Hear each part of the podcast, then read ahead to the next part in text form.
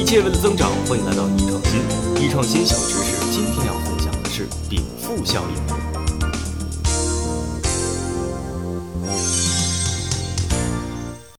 一切为了增长，欢迎来到易创新。易创新小知识，今天要分享的是禀赋效应。咱们昨天呀讲到了厌恶损失，指的是对于同样的一个东西呢，失去的痛苦往往大于得到的快乐。而禀赋效应正是厌恶损失心理影响下，我们变得不喜欢冒险，宁愿放弃可以得到的快乐，也不愿意去承受失去的痛苦。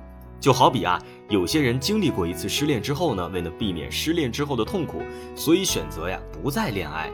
同时呢，禀赋效应不仅能够解决恋爱中的某些问题，它同时也为“穷人越穷，富人越富”这一现象提供了答案。哎，说到这儿啊，有人也许就问了：“穷人越穷，富人越富，不是马太效应吗？”哎，对，但是啊，这只说对了一半。但是禀赋效应呢，却在根本上解答了这一问题。为什么这么说呢？穷人的钱呀是用来维持生计温饱的，所以穷人常常对钱有拥有感，就产生了禀赋效应。花一百块钱的痛苦大于得到一百块钱商品的快乐。如果这时候啊想要买的东西没货了，竟然如释重负的松一口气。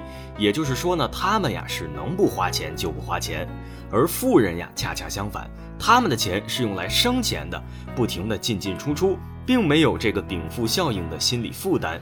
对于他们来说呀，花出去一百万的痛苦以及一百万元得到的回报，两者之间呢不存在禀赋效应。